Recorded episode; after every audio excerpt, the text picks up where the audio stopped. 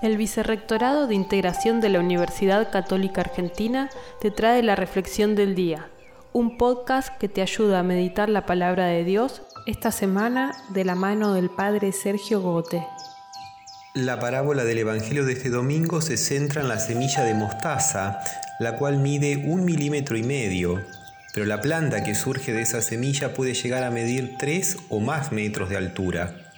Así el Señor nos muestra que los comienzos más humildes pueden llegar a grandes cosas, y por eso es tan importante vivir con paciencia, sin desanimarse. La paciencia es un árbol de raíz amarga, pero de frutos muy dulces.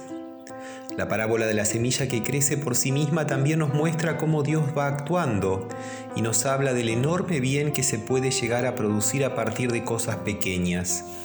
Una palabra de aliento a quien comienza a desesperar, una señal de cercanía para quien está solo, una oportuna llamada por teléfono, una palabra cordial de consejo pueden reorientar toda una vida. Y la oración, la salvación de muchos depende de la oración de pocos, decía Pío XII.